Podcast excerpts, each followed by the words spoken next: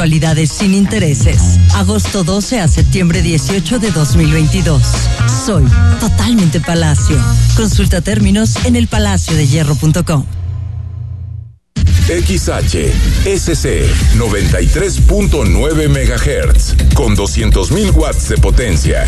Transmitiendo desde Avenida Rubén Darío 746 tercer piso, Colonia Lomas de Guevara, Guadalajara, Jalisco. Código postal 44657. Imagen. Poniendo a México en la misma sintonía.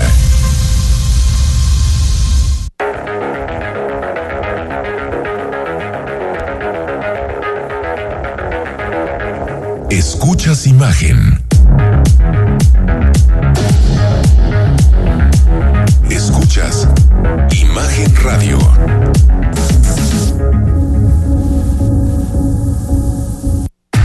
Escucha Imagen Jalisco con Enrique Tucent de 8 a 9 de la noche 93.9 FM imagenguadalajara.mx. Imagen. Más fuertes que nunca.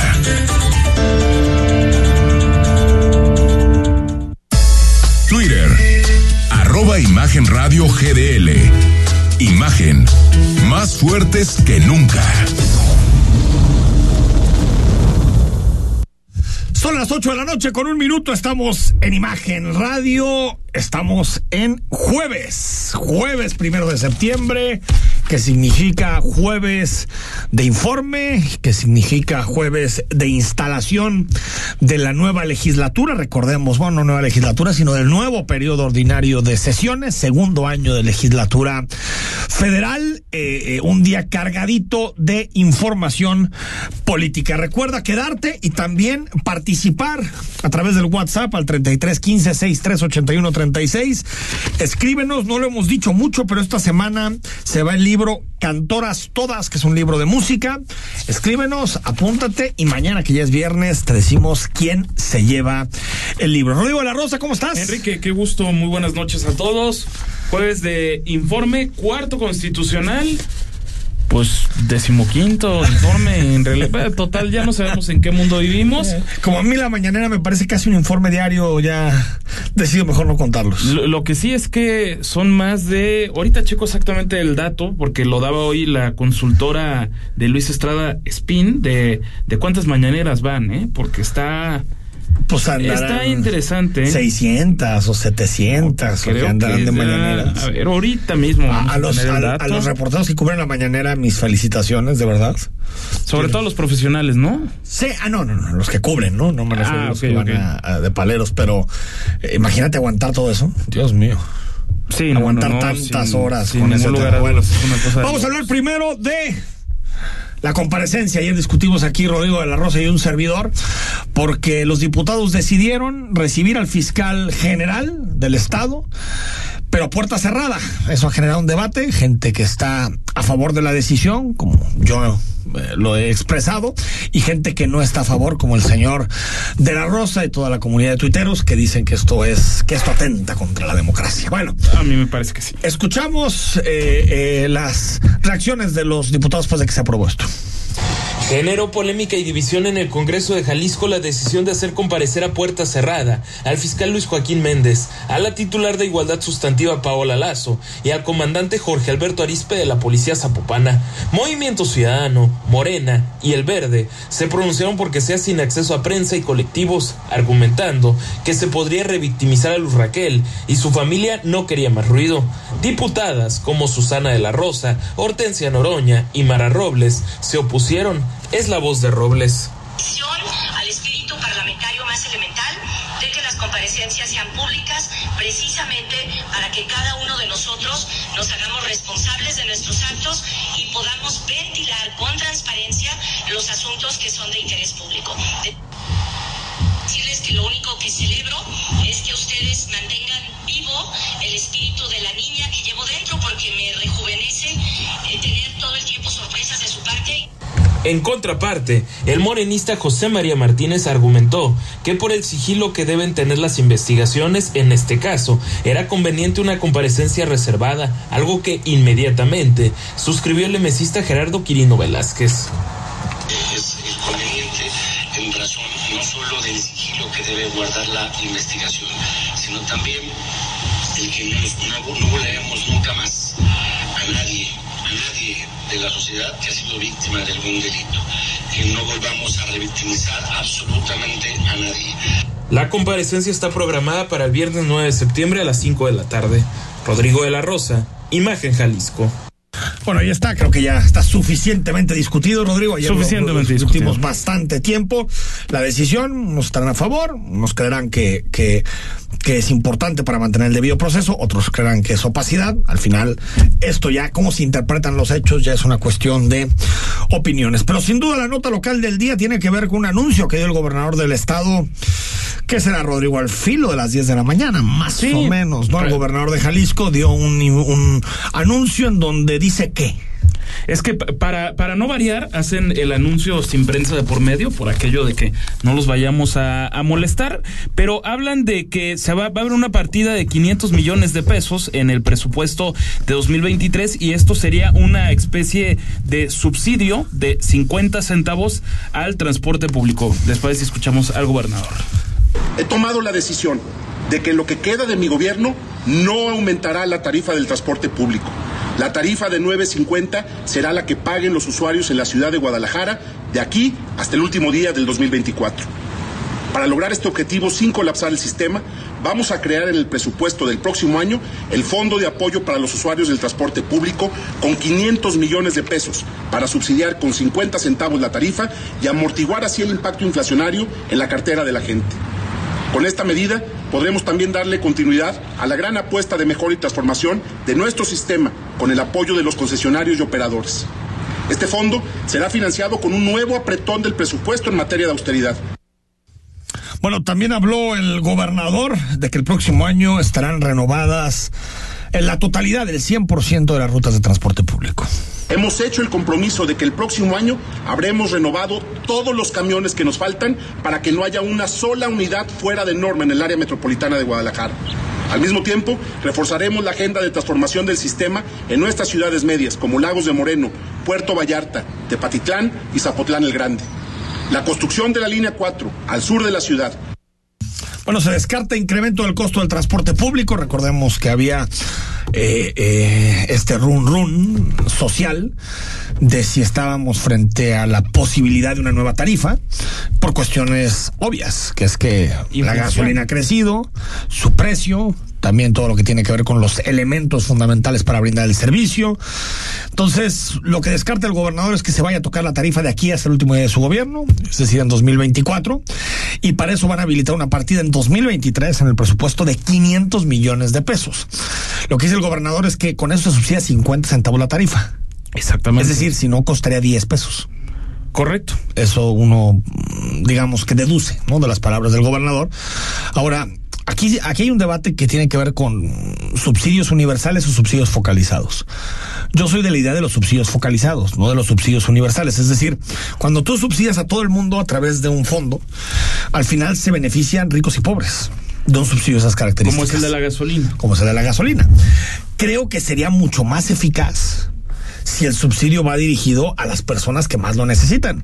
Porque al final tú y yo podemos pagar una tarifa más alta por el transporte público. Pero una familia en pobreza, una familia debajo del nivel mínimo de vida que marca el Coneval no lo puede pagar. O un estudiante tendría complicación para pagar una tarifa más alta. Pero creo que, como en muchos otros países, se podría subsidiar directamente a las tarjetas de mi transporte. Directamente.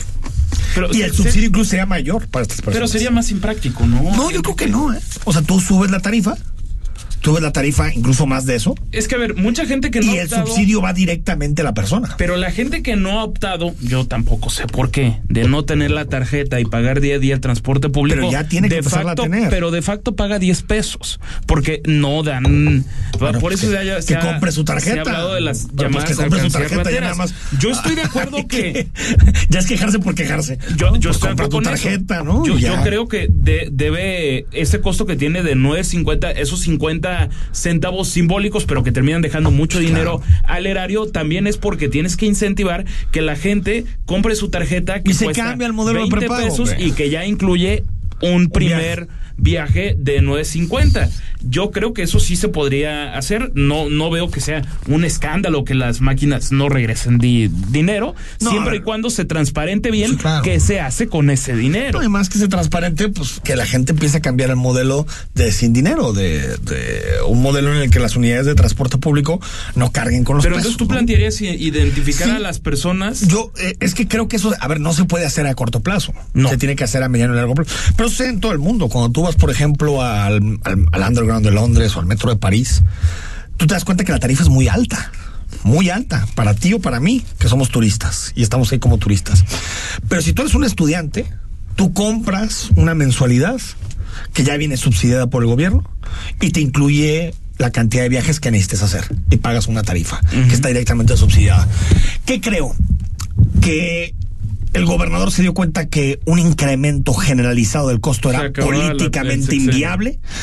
Pero fíjate, pasó algo similar, si recuerdas, con, con Aristóteles, que también la congeló en 2014 luego del terrible asesinato por parte de una unidad del transporte público de Botas, de María Fernanda. María Fernanda Botas, estudiante de preparatoria. De la preparatoria 10. De la prepa 10. De la Universidad de Guadalajara. del CUSEA. Exacto.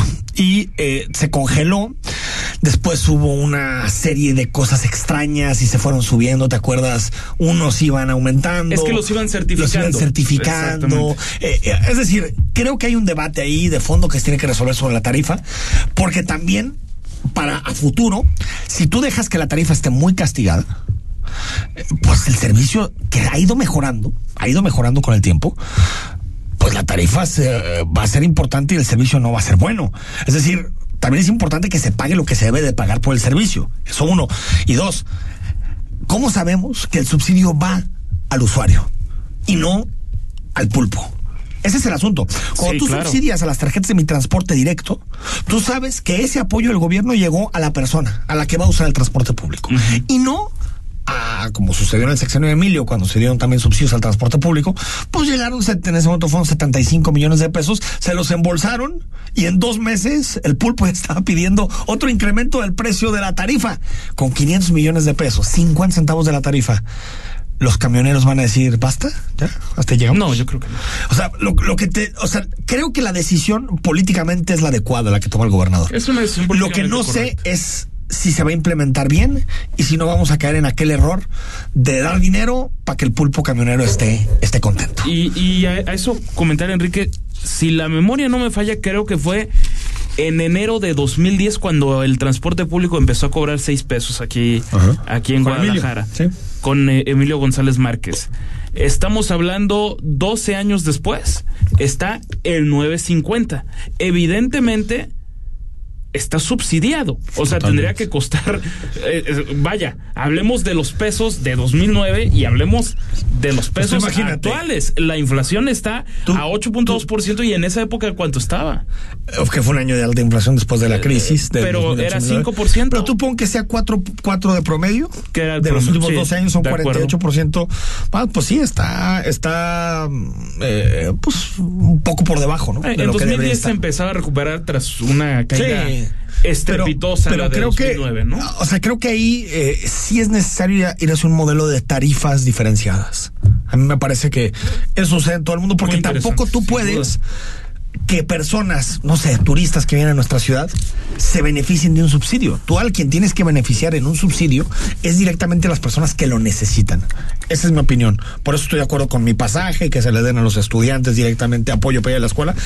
Pero subsidio generalizado corres el riesgo de que quede en las manos del pulpo camionero. Esperemos que se hagan bien las reglas de operación, que se debata a fondo el, el- el- el- fondo que se va a implementar para que el dinero no quede en manos de los transportistas, que muchas veces sucede eso. Sucede. Y al usuario no le llega, pero ni un centavo. Antes de irnos al corte, largos dimes y diretes, debates de fondo, para elegir a, ahora sí, Alejandro Armenta como presidente del Senado. La terminó ganando Rodrigo de la Rosa, la terminó ganando Ricardo Monreal, pero con un asunto Extrañísimo. porque eh, chistoso. Él promueve a Armenta, pero la oposición no, no vota por Armenta, sino que vota por Monreal. Exactamente. ¿No? En una tercera ronda. En la de tercera votación. ronda, y entonces había un momento en el cual los más votados eran Armenta y Monreal. Sin estar registrado Ricardo Sin Monreal. registrado Imagínate Monreal. nada más eso. Y, y esto yo creo que sí te sí manda un mensaje que, que no es menor en términos políticos, que es que Monreal tiene control del Senado. Sí lo tiene. A pesar de todos Sí, los intentos del Palacio sí. Nacional para boicotearlo de principio a fin, Sobre todo a través el de este cuate de Cravioto, los- ¿no? De César Cravioto que ha estado El ultra. todo el día, ¿no? Todo el día operador, bueno, era el suplente de Martí Bartres en el Senado de la República. Pues ya nos imaginaremos eh, con qué pierna, con qué pierna chuta. Sí, claro. Pero eh, eh, me parece que Monreal termina demostrando que tiene control. Yo no sé cuánto le falta a Monreal para dar el paso e irse a la oposición. Lo va a hacer. Pero de que le están enseñando la puertita, pues yo creo que sí, Rodrigo. Es, Es que, le están cuando tu enseñando partido. la puertita, pero sigue siendo un operador que conviene dentro de, de, de, de Morena, Pues, aparentemente. le conviene ¿Será Ebrard. que tiene apalabrada la jefatura de, de gobierno Yo creo que no. en la Ciudad de México? ¿Con Morena? Yo creo que sí. Yo creo que está más cerca de ser candidato de la oposición a la Ciudad de México que ser de Morena. O sea, Yo no veo- un va por México en la Ciudad de México con, Ricardo. Monreal. No, esa la veo más probable. ¿Y quién sería el candidato de Morena? ¿Martí Batres? Pues puede ser, o Puede alguien ser. cercano a Sheinbaum. Acuérdate que se renovó la, la dirigencia estatal de Morena en la Ciudad de México y cayó en el encargado de comunicación de, Eh, de- de exactamente. Sheinbaum. O sea, Sebastián lo que queda claro es que con ese mensaje es que le están dejando la candidatura a Sheinbaum, la candidatura de la Ciudad de México, cosa que en términos de equilibrio está extraño porque eh, eh, es muy raro que la que puede ser candidata a la presidencia también pueda dejar al candidato a la, a la- a la jefatura de la Ciudad de México. De los muy pocos, Enrique, que Muy no pocos. hizo boicot a Ricardo Monreal en el Senado y estuvo en las plenarias de Morena fue precisamente Marcelo Ebrard, ¿no? Es que Marcelo Ebrard y Monreal son aliados. Exactamente. Eh, por eso te Porque. Adán Augusto siguió las indicaciones del. Palacio e A hizo ver, y vacío. Adán Augusto ya está jugando con Claudia Sheinbaum abiertamente. Pero 100%. Pero el asunto aquí es que al único que le conviene que se mantenga al interior es Marcelo. Y tal vez Monreal le convenga seguir en Morena si Marcelo es el candidato. Ese sería el cálculo que podría ser de cara a 2024. Pero Marcelo de no que le están enseñando las... Yo, yo también creo que no. De que le están enseñando la puertita de salida, de ya vete, eh, blandengue, ¿no? Unas, una- unos señalamientos tremendos. Ahora, la oposición le respondió a Monreal Sí. le terminó respondiendo a Monreal eh, en un juego de mandar un mensaje a Palacio Nacional de ¿Quieres el Senado? Soy yo, tu hombre. ¿eh? Es que Al el, el ala ultra de, de Morena se ve forzada a apoyar a Armenta, que no lo querían por ser gente de Monreal, al ver que Ricardo Monreal era el que estaba poniendo la oposición para que sea el presidente de la, de la Cámara de Senadores. O sea, era una cosa absolutamente inédita. Totalmente Inédito inédita. lo que sucedía ayer en la noche. Bueno, en donde sí se procesó de forma adecuada fue en la Cámara de Diputados. Será, ya lo decías ayer, Santiago Krill Miranda, un político de mucha de historia, ¿no? De muchísima historia en nuestro Yo país. ce- celebro que regrese a manos de un profesional a la Cámara de Diputados, porque estaba tomado por un auténtico mequetrefe. la verdad. Sí, ¿no? Por un, ¿cómo se le puede decir? Por un agitador. Un Yo agitador. Creo que no, no era alguien que, que institucionalmente, porque creo que una cosa es la bancada a la que una, un diputado, un senador pertenece, y otra cosa es la institución. Cuando eres presidente del Congreso, de la Cámara de Diputados o del Senado, eres presidente de todos. No solamente tuyo. Y tienes que ser Se institucional. supone, se supone, ¿no? Vamos a ir al corte cuando regresemos. Informe. Y también vamos a hablar de la resolución de la Suprema Corte de Justicia en torno al tema de la libertad de expresión y esto que se debatió en su momento que tenía que ver con si teníamos que hacer en los medios una diferenciación entre hechos y opiniones. Como ya sabe que ustedes eh, no tiene tres dedos de frente, entonces no sabe diferenciar cuando uno da un hecho y cuando uno opina. Pues ya saben que en este país nos encanta regular todo. Un día vamos a decir que se prohíbe la ley de la gravedad. Que- que a que mejor que, que nadie se caiga, que nadie se caiga, ¿no? Por- hay que hay que regularlo. Eh, algo así se quería hacer con el asunto de los medios de comunicación al final de los tiempos de Enrique Peña Nieto. Vamos al corte, estamos en imagen, ya es jueves. El análisis político. A la voz de Enrique Tucent. En Imagen Jalisco. Regresamos. Mira, aquí está la compu para los niños y sí nos alcanza. No, el precio no incluye IVA. No nos alcanza. Otra vez, IVA. a comprar algo y no podemos por el IVA. En el Partido del Trabajo impulsaremos el programa IVA 10 y lucharemos para reducir el IVA al 10% para que bajen los precios en todo lo que compras. El PT está de tu lado. Negocios y la economía se encuentran en una profunda transformación. Para entenderla, se requiere de una visión dinámica, global, joven y fresca. Rodrigo Pacheco te espera con un nuevo enfoque en imagen empresarial. De lunes a viernes, de 6 a 7 de la mañana, por Imagen Radio, poniendo a México en la misma sintonía.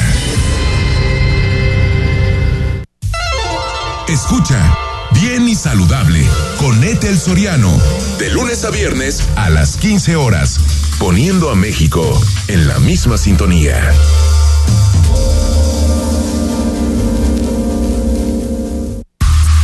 Imagen.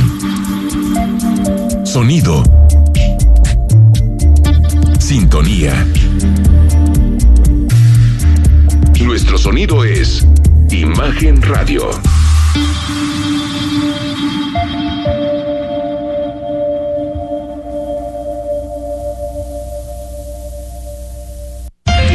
Voces más importantes del análisis político en Jalisco, en un espacio para comentar, reflexionar y polemizar sobre los temas de tendencia a nivel local, nacional e internacional. Imagen, más fuerte que nunca.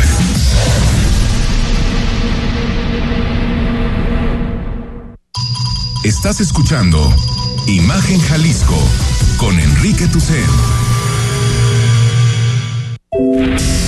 Facebook, Imagen Radio Guadalajara. Imagen, más fuertes que nunca. 8 de la noche con 21 minutos. Conjunto Santander se viste de gala. El Conjunto Santander con un magnífico espectáculo imperdible que se llama The Silence of Sound. Alondra de la Parra, la tapatía que está poniendo muy alto el nombre de México y de nuestra ciudad en el mundo y que ha transformado la percepción de la música clásica, estará detrás de la batuta. The Silence of Sound mezcla sinfonías de Claude Debussy, Igor Stravinsky y Johannes Brahms, entre otros grandes. The Silence of Sound cuenta la historia de una clown que es llamada por la música. En ese periplo descubrirá la belleza de las melodías y se enfrentará a diversos peligros. Una puesta en escena que rompe todos los moldes de lo tradicional. No te lo pierdas este 9 y 10 de septiembre. Últimos boletos en conjuntosantander.com. Recuerda, también puedes seguir las redes de Imagen Radio GDL para que participes en las dinámicas que tenemos para este show, para The Silence of Sound, para ustedes, como siempre, fieles del otro lado del transistor. Bueno, Rodrigo de la Rosa, antes de entrar al, informe, ¿cómo lo notaste el informe? Dame, dame, dame, dame una opinión en, casi en titular.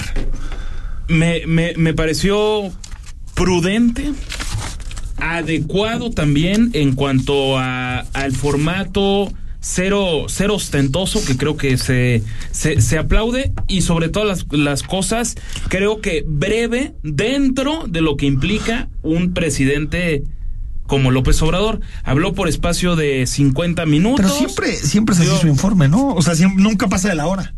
Pero, pero Enrique, recordarás que en otros informes, y ahí sí voy a citar al expresidente Enrique Peña Nieto, aparte de todo el derroche que se hacía en, en Palacio y, y cientos de, de invitados, se, se prolongaba por hora y media sí, sí, Peña y sí, caía pero demasiado me- en, me lo- refiero en lo que cursi. El presidente López López Obrador, siendo profundamente cursi, hoy no cayó en No, pero, cursilerías. pero me refiero a que López Obrador es más extenso en las mañaneras que en sus informes. Claro. Eso es muy extraño.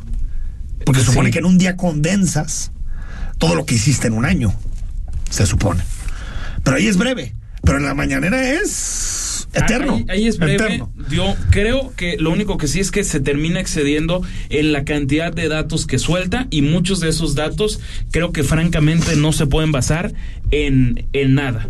Ahorita lo platicamos. sí, ahorita, lo platicaremos Ahorita llevamos los datos al. Pues a ver si son verdad o son mentira, porque algunos no pueden ser ni ¿Al siquiera comprobados. ¿El quién es quién en los datos sería? ¿El quién es quién es de los datos del informe del presidente? Bueno, primero la Corte discutió y el proyecto del ministro Alberto Pérez Dayán sobre los derechos de las audiencias, que fue muy polémico hace algunos años, específicamente en 2000. 17, y tal vez lo que generó más polémica es esta obligación que tienen los periodistas, los medios de comunicación de diferenciar su información cuando están hablando de hechos y cuando están hablando de opiniones, porque ya sabe usted que necesita que lo llevemos de la manita, porque si no se nos confunde en esta vida, ¿no? Eh, eh, las audiencias.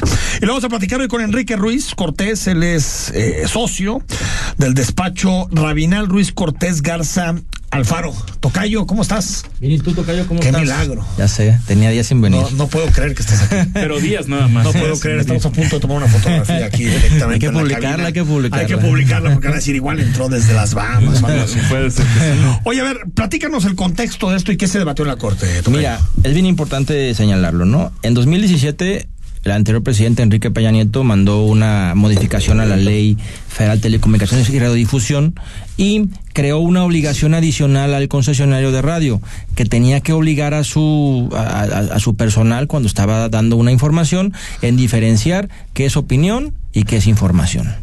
Imagínate, o sea, estás tú informando y te decir, "Ah, esta es mi opinión y después no, esta sí Oye, es estaría padre el programa, ¿no?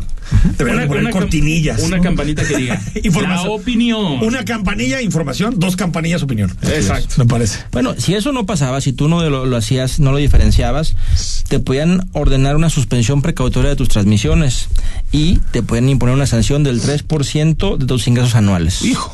Ajá, como O concesionario. sea que me obligaría aquí el buen, el buen Julio me diría, mira, no te gusta Así- mucho, pero. Oh, a diferenciar, señor, a diferenciar. Bueno, y esa, está, y esa, y esa está- estaba establecida dentro del derecho a las audiencias en el artículo 256 de dicha ley, donde te decía, tiene que diferenciar claramente qué es una opinión y qué es una información. Total, este, en el, en el- aquel momento los diputados minoría del PRD interpusieron una acción de inconstitucionalidad, la cual el ministro Pérez Dayán, como tú dices, hace poquito la acaba de resolver, donde ni siquiera entró al fondo del tema constitucional sino que lo primero que interpretó y que resolvió el ministro de la Corte es decir, el proceso legislativo para crear esta ley estuvo bien hecho o estuvo mal hecho. Ah, ok, lo procedimental. Lo procedimental. No el fondo, No digamos. el fondo. Eh, determinó que en efecto el procedimiento legislativo estuvo mal hecho. ¿Por qué?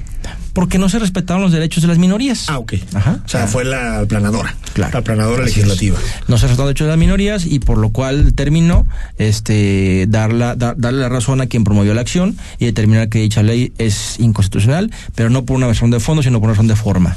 Es decir, es inconstitucional, pero entonces por lo que me dices, Tocayo, se podría volver a legislar correctamente lo mismo y la Corte ahí sí debería de entrar en el fondo del asunto. Es una obligación que impuso el propio ministro en la sentencia.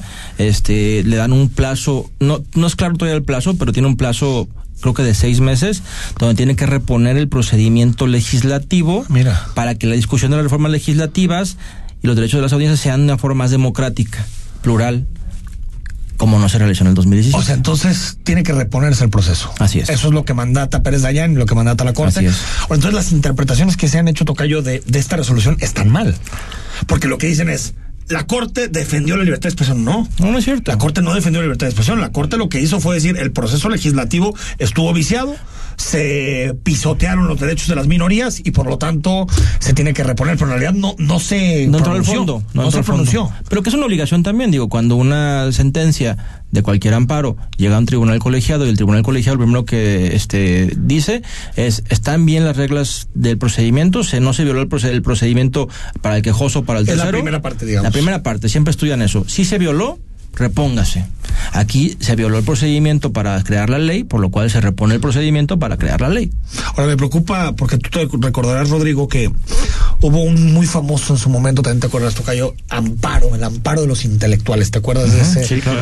Eh, contra la reforma electoral, que es la que nos regula actualmente, la de 2007, que básicamente lo que dice es ningún ciudadano puede anunciarse en radio, ni empresas, ni nada en términos políticos. Nada, cero. Solamente lo pueden hacer los políticos. ¿no? Para mí es un atentado a la libertad de expresión eso. Bueno, pues es muy claro, la libertad de expresión es muy clara, ¿no? Dice, tu manifestación de ideas no será objeto de ninguna inquisición judicial o administrativa, Si a menos que prohíben. afecte un tercero. Sí, bueno, pero eso ya son injurias y... Claro. Pero con contextos distintos, ¿no? Porque ahí, ahí estamos hablando de la participación directa, me parece, del Consejo Coordinador Sí, Empresarial. sí, sí, sí, en la campaña de López Obrador es un peligro para México. Es un peligro para México. Sí, Son pero una cosa es distintos. impedir que ciertos intereses puedan llegar a impactar en la política. Y otra cosa es decir, nadie puede hablar en política, eh, me, me pareció. Pero hoy tenemos que una hiperregularización por culpa de que de quienes hoy están en el poder y esas leyes les incomodan. Y que ahorita dicen que los amordazan, ¿no? Exactamente. Dicen que los amordazan. Ahora, si, si se llegara a discutir el fondo, Tocayo, ¿crees que tendría alguna posibilidad una ley así de pasar o no? Bueno, yo creo que sí. Sí, va. Creo que sí. Va a terminar pasando y van a, van a argumentar prácticamente lo mismo y va a ser una ley muy parecida.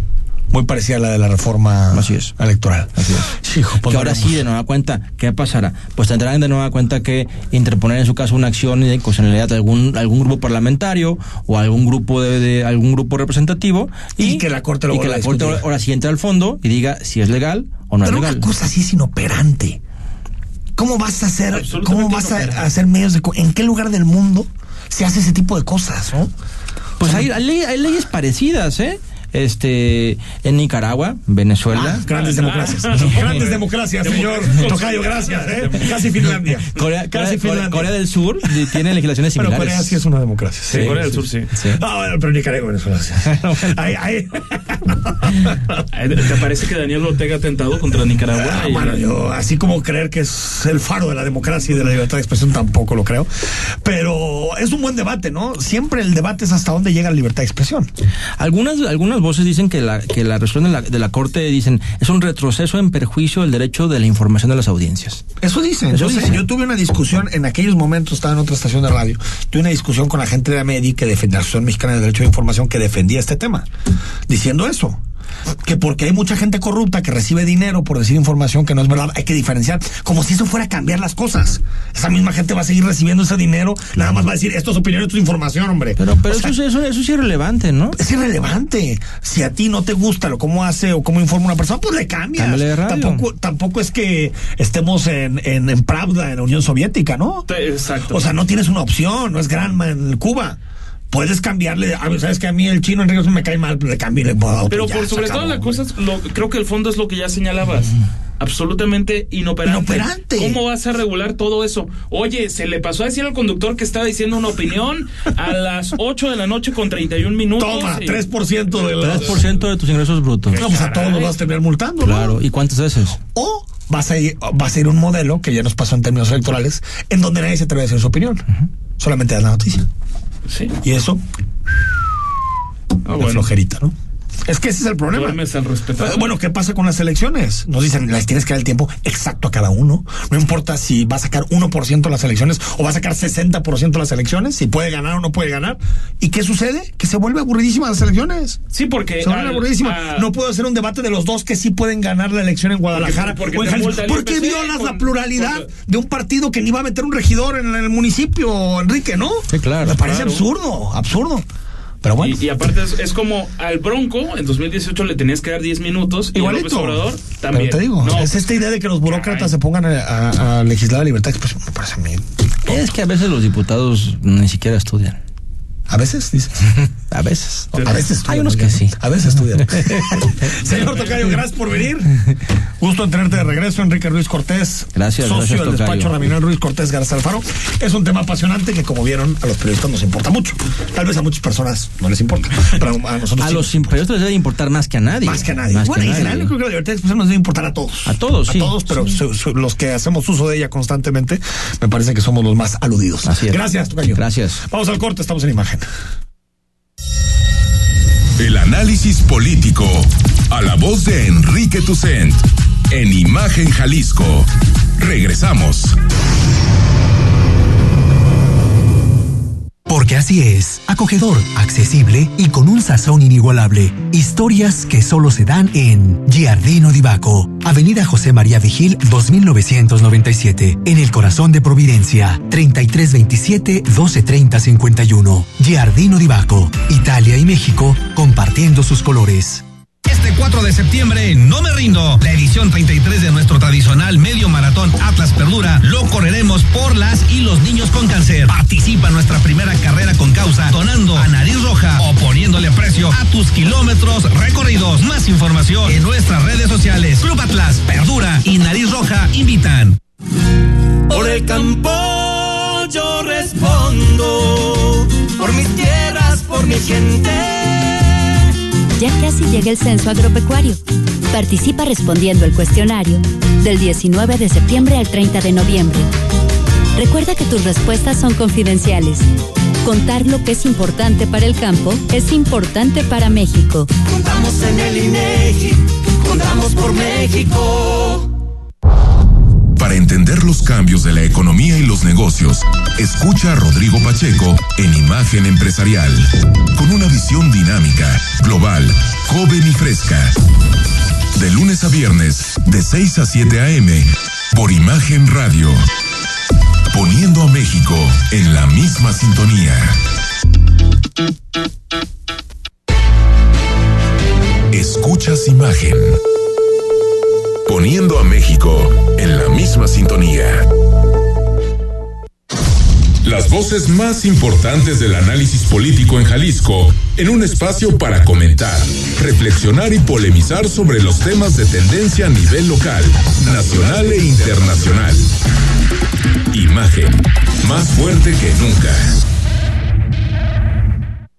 Estás escuchando Imagen Jalisco con Enrique Tucent.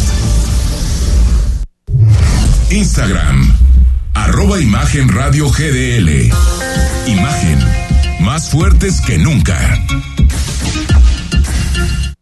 8 de la noche con 36 minutos. Recuerda, acabandito el programa. Si no escuchaste una parte, métete Spotify. Ahí estamos a partir de las 9 de la noche. Y aprovecha, pícale la campanita para que te lleguen notificaciones y califícanos. Ya que estás ahí, puedes escuchar cualquiera de los programas de Imagen Jalisco. Comenzamos el análisis del informe con la variante, con la dimensión económica, porque es jueves y significa que conversamos con Paulina Contreras. Paulina, ¿cómo estás? Hola Enrique, como siempre, con mucho gusto de saludarte como cada jueves. También saludo a Rodrigo y pues lista para platicar de un informe que, como bien decían ustedes hace rato, pues corto, lo cual se agradece.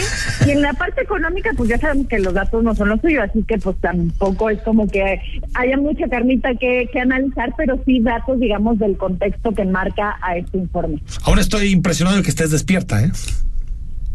Fíjate Después de que me costó visto. trabajo. Fue un gran Sí, esfuerzo. La fiesta se, se estaba prolongando, pero este, lo logré.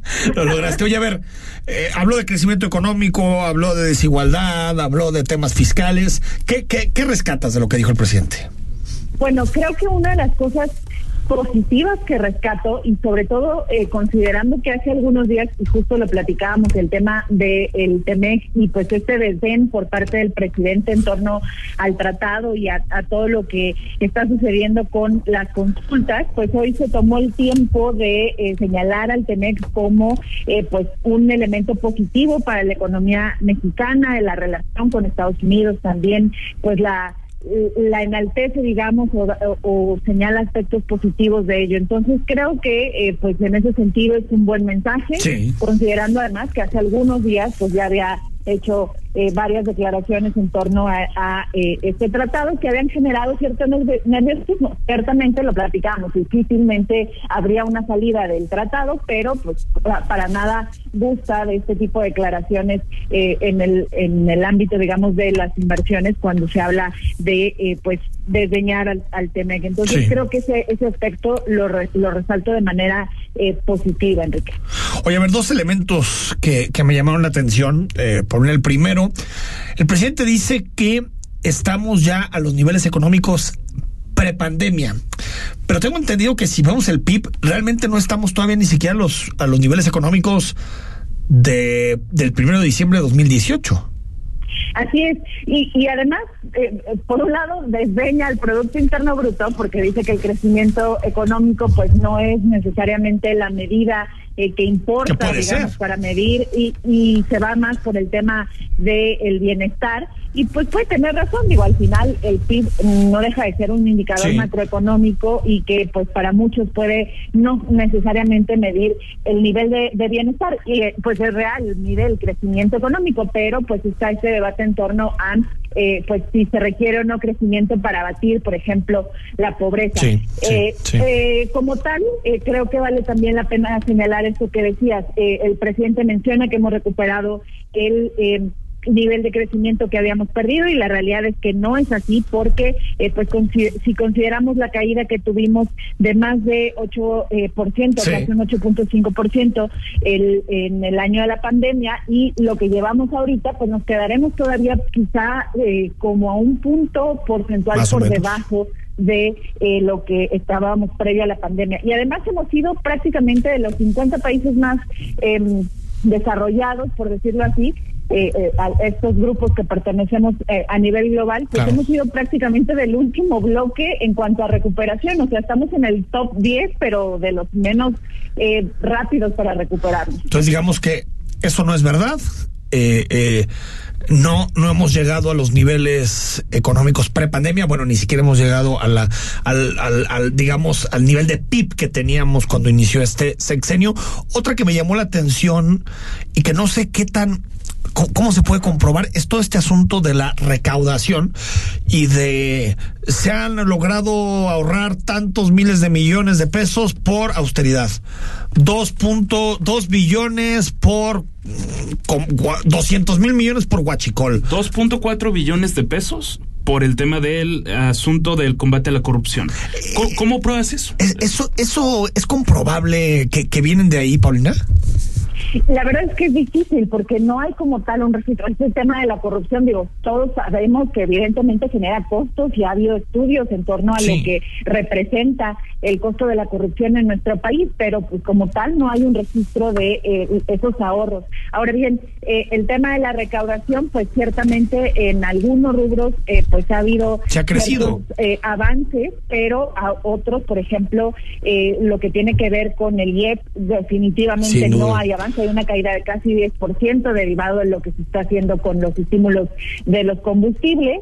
Y en términos generales eh, pues no se ha logrado, digamos, eh, compensar con algunos otros impuestos. Entonces, hay eh, no hay nada, digamos, extraordinario en cuanto a recaudación y tampoco por el lado de los ingresos petroleros, que ciertamente el precio del petróleo está mucho más alto de lo que se cotizó, pero pues de alguna manera se está utilizando ese excedente para cubrir el tema de los subsidios de las gasolinas. Es para tapar el hoyo del subsidio. Exactamente, no está haciendo necesariamente uno a uno, o sea, de alguna u otra manera se está tomando dinero de otros lados para poder hacer esta, esta parte de estos estímulos. Rodrigo. Paulina, nada más preguntarte porque el presidente dijo que se han, se han utilizado 293 mil millones de pesos cuando se ha estimado que es prácticamente el, el doble en diferentes medios de comunicación en cuanto al subsidio de la gasolina y dice que la inflación de no tener este subsidio sería de 14%, pero si la memoria no me falla, creo que Jonathan Head del Banco de México había dicho que sería de 11%. Ahí hay una diferencia, ¿no? Sí, lo cierto es que la inflación, eh, según los diferentes cálculos, sí estaría a doble dígito de no tener estos eh, apoyos para los combustibles. Pero coincido sobre todo con lo que decía Enrique hace un rato en tema de los subsidios generalizados a los combustibles, porque terminan siendo un subsidio que ayuda, eh, pues, en mayor proporción a las personas con mayores ingresos. Entonces, en ese sentido, pues Sí, en efecto, se ha logrado contener eh, la inflación en una mayor proporción, pero el costo exactamente está siendo Pero no son 293 mil millones. hasta el momento yo creo que más o menos por ahí va, ¿no? Se había dicho que eran 400. Más o menos por ahí va. Hay quienes quienes estimaban que podría rondar ya sobre los 300 mil, pero... Ah, sí, eso no se me hace que está tan distinto. Otro elemento que tampoco veo de dónde lo, el presidente lo, lo pueda sostener es el asunto de la desigualdad, porque habla de datos del Coneval, pero si uno revisa el último estudio serio del Coneval que se presentó el año pasado, eh, al revés, habla de mayor concentración de riqueza, más pobres por la pandemia. Eh, eh, tampoco podemos decir, porque uno podría decir en esta argumentación, Paulina, de, bueno, no hay crecimiento económico, pero hay mayor bienestar, no hay crecimiento económico, pero hay menos desigualdad, pero tampoco hay forma de sostener eso, ¿no? Sí, creo que eh, se, se va muy como por, por encima, porque como bien apuntas, en términos generales la pobreza es mayor y eso pues no hay manera de, negarlo. Hay algunos indicadores dentro del rubro de pobreza que sí em, eh, pues han disminuido, por ejemplo, el caso de eh, la pobreza laboral, que es toda esta eh, parte de lo que los trabajadores pueden cubrir con su ingreso laboral, la posibilidad que tienen de cubrir la canasta alimentaria. Y ahí sí hay una disminución ya en los en los últimos trimestres que pues evidentemente es positivo y más en un contexto con, de, de inflación como el que estamos viviendo, pero si lo vemos en términos generales, pues y considerando su eslogan de que primero los pobres, pues en realidad es que así de, general, pues no, no se ha cumplido, digamos, para ese segmento. Paula Contreras, como cada jueves, te mando un abrazo. Gracias. Gracias a ustedes. Igualmente un abrazo y buenas noches. Pues ahí está el, la parte económica del informe, ¿no? Sí, la parte económica, destacar nada más rápidamente un dato que dice, que comenta Viri Ríos en Twitter, creo que nadie la podrá tachar de ser alguien de derechas, que dice que, que el gobierno ciertamente ha logrado reducir la desigualdad, lo que no se ha señalado es que se utilizan encuestas ajustadas, ya que la realidad es que se redujeron los ingresos de todo el universo de personas. Entonces. O sea, digamos que igualdad a la baja. Exactamente. O sea, Hay igualdad, pero a la baja. No porque haya personas que estén no es que alguien suba, sino que todos estamos más jodidos, si se puede decir de esa manera. Ahora, yo, yo, yo, sí, pero yo el índice de Gini lo revisé hace poquito, que es el que mide la concentración de la riqueza, y no, no, no veía esos, esos, ese, ese cambio, pero puede ser. A ver, aparte Piri es especialista en desigualdad, entonces tampoco tenemos por qué dudar de lo que dice. Vamos al corte y escuchamos las principales frases del informe. El análisis político a la voz de Enrique Tucent en Imagen Jalisco. Regresamos. Porque así es, acogedor, accesible y con un sazón inigualable. Historias que solo se dan en Giardino Divaco, Avenida José María Vigil 2997, en el corazón de Providencia, 3327 1230 51. Giardino Divaco, Italia y México compartiendo sus colores.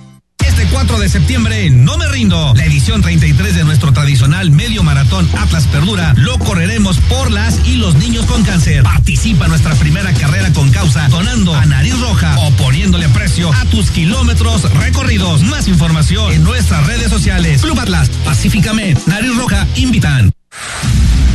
La industria automotriz es innovación, seguridad, tecnología, movilidad y elegancia. En Autos en Imagen, viajaremos juntos de lunes a viernes, de 4.30 a 5.30 de la tarde, por el apasionante mundo del automovilismo, de la mano de Cristian Moreno.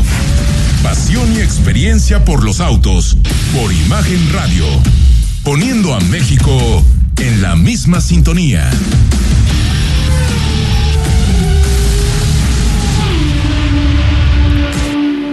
El análisis la polémica, lo asombroso, el interés. Todo eso somos. Imagen Radio, poniendo a México en la misma sintonía.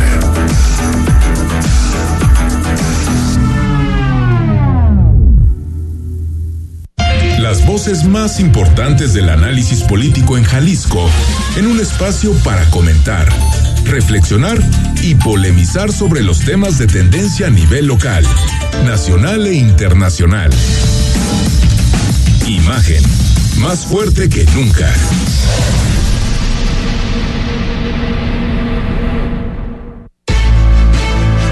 Estás escuchando Imagen Jalisco con Enrique Tucent. Twitter arroba Imagen Radio GDL. Imagen, más fuertes que nunca. Bueno, informe presidencial. ¿Por dónde nos vamos, Rodrigo? ¿Por dónde empezamos? A ver, ¿te parece precisamente por algo de lo que ya decía el presidente López Obrador, que reconoce que se le cayó la economía, sin embargo presume que el Instituto Mexicano de Seguro Social está a niveles superiores a los previos a la contingencia, es decir, 2019? Cayó la economía, pero ya logramos recuperar los niveles previos al COVID. Hoy existen inscritos al Seguro Social 21 millones 236 mil 866 trabajadores. es decir, 623.330 más que antes de la pandemia. Y lo más importante es que sin crecimiento, según el indicador macroeconómico, pero con una mejor distribución del ingreso, hemos logrado aminorar. Bueno, ya revisamos los datos que no, no son ciertos, Sí, realmente, no. ¿no? Este, y lo de el tema de los homicidios, que por supuesto se tenía que comparar con los expresidentes del país, una vez más. Mostrar que hemos reducido el número de homicidios en 2.82% y en lo que va del año se estima en 10.4% la disminución. Aquí creo conveniente señalar que este delito, homicidio, aumentó con Fox durante su sexenio en 1.6%, con Calderón en 192.8% y con Peña en 59%. Bueno, eh, en, el, en el caso de, de, de- de los homicidios, hay un descenso mínimo. Podríamos decir que se mantienen las cifras igual, prácticamente, ¿no? 2.8%. Pero están bajando de niveles altísimos que han Sí. estado al y se no han decir mantenido que han altísimo. a la, a la alza. O sea, si no estás bajando 10, 12, 14, 15%, realmente no son descensos sostenibles. O sea, son una vez sube, otra vez baja. es la relación de- muy compleja con la realidad Sí. que tiene Ahora, el presidente. habla después el presidente de muchos delitos, en donde hay, hay disminuciones importantes, donde solamente el secuestro podría ser federal. Todos el los resto son del fuero común. del fuero común, son, locales, o sea, son de los estados y está en la constitución y está, o sea, un robo de vehículos, por supuesto que la Guardia Nacional está facultado para poder responder frente a un tema así, pero la realidad es que a quien le toca resolver un robo de vehículos a las policías No tiene municipales. ningún mérito el presidente en esa disminución o robo de negocios, o No, eso claro no tiene no. nada que ver con, la, con el gobierno federal. Y hombre. pero, pero ¿qué crees, Enrique? Que el país no se está militarizando. ¿eh?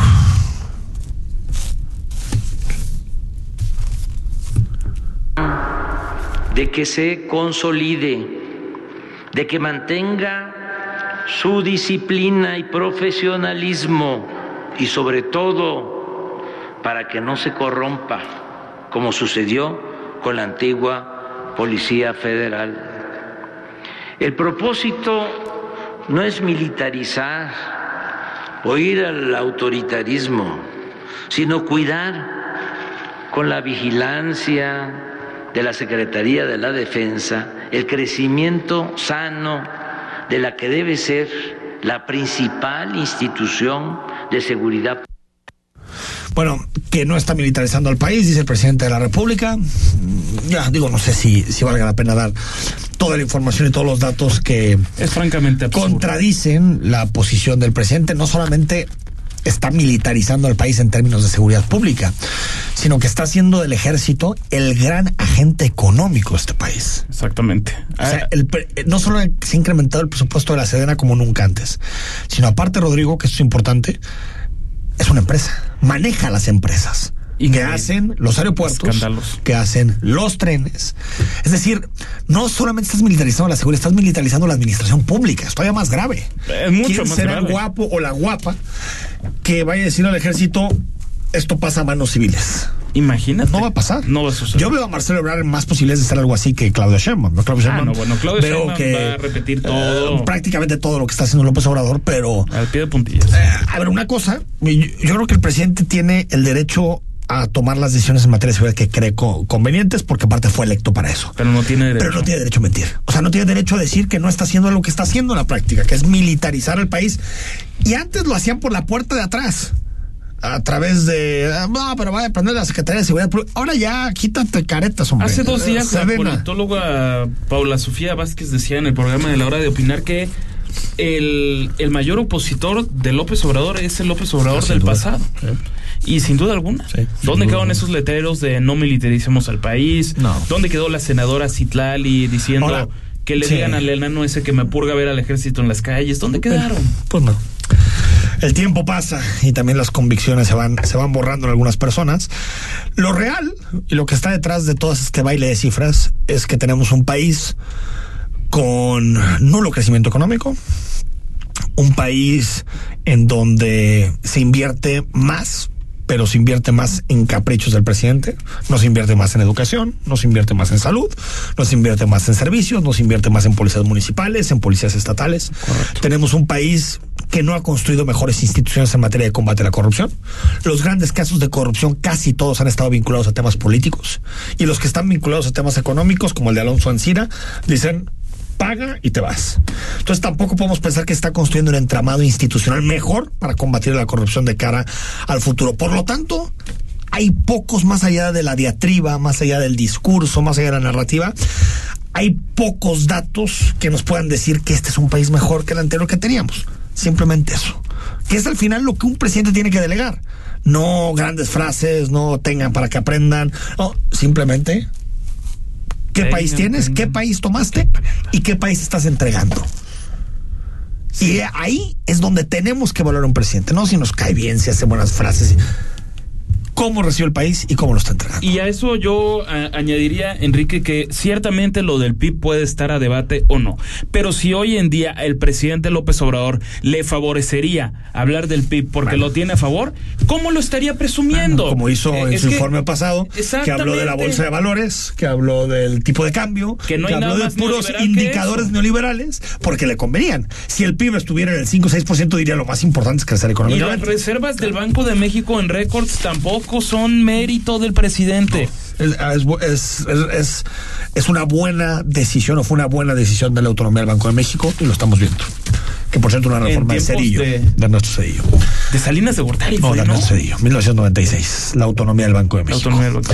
Eh, Rodrigo, nos vamos, pero antes eh, fue amenazada un intento de magnicidio en contra de la expresidenta y actual vicepresidenta de Argentina, Cristina Fernández de Kirchner. Todo indica que la persona que estuvo fuera de su domicilio amenazándola, pues se le trabó el arma. Sí. No, no, no está claro que. Todavía no está claro. Ya lo detuvieron a esta persona. No se sabe qué pasó. Pero, el arma al parecer la intentó matar. Para matarla. Sí. Y, y al final se trabó o no tenía bala algo. Bueno, ya mañana tendremos más información para platicar de este tema contigo. Rodrigo, nos vamos, que mañana viernes. mañana. Soy Enrique Tucen, mañana viernes a las 8 estamos totalmente en vivo en Imagen. Buenas noches. Escucha Imagen Jalisco con Enrique Tucent de 8 a 9 de la noche, 93.9 FM.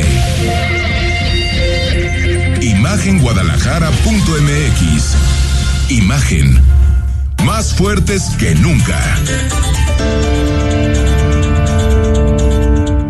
Gracias a los acuerdos en la Cámara de Diputados, se creará el Centro Nacional de Identificación Humana para garantizar a toda persona desaparecida el derecho a ser buscada y localizada. Este centro diseñará, ejecutará y dará seguimiento a las acciones para recuperar y resguardar muestras humanas para su identificación. También apoyará a las fiscalías especializadas y locales para desempeñar labores de ubicación y búsqueda. Cámara de Diputados, Legislatura de la Paridad, la Inclusión y la Diversidad.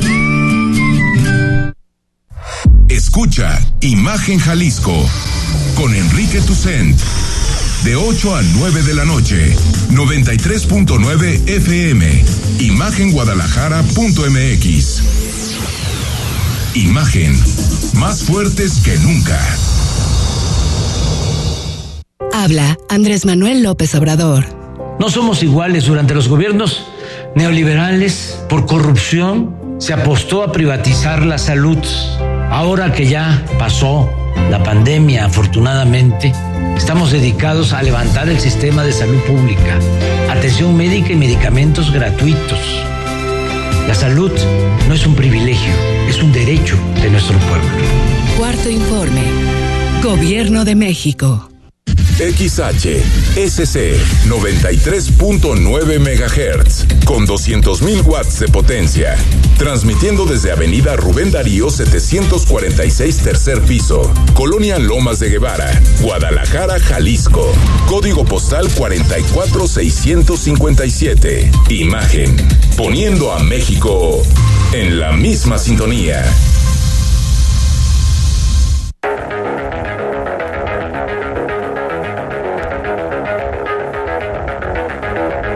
Escuchas imagen.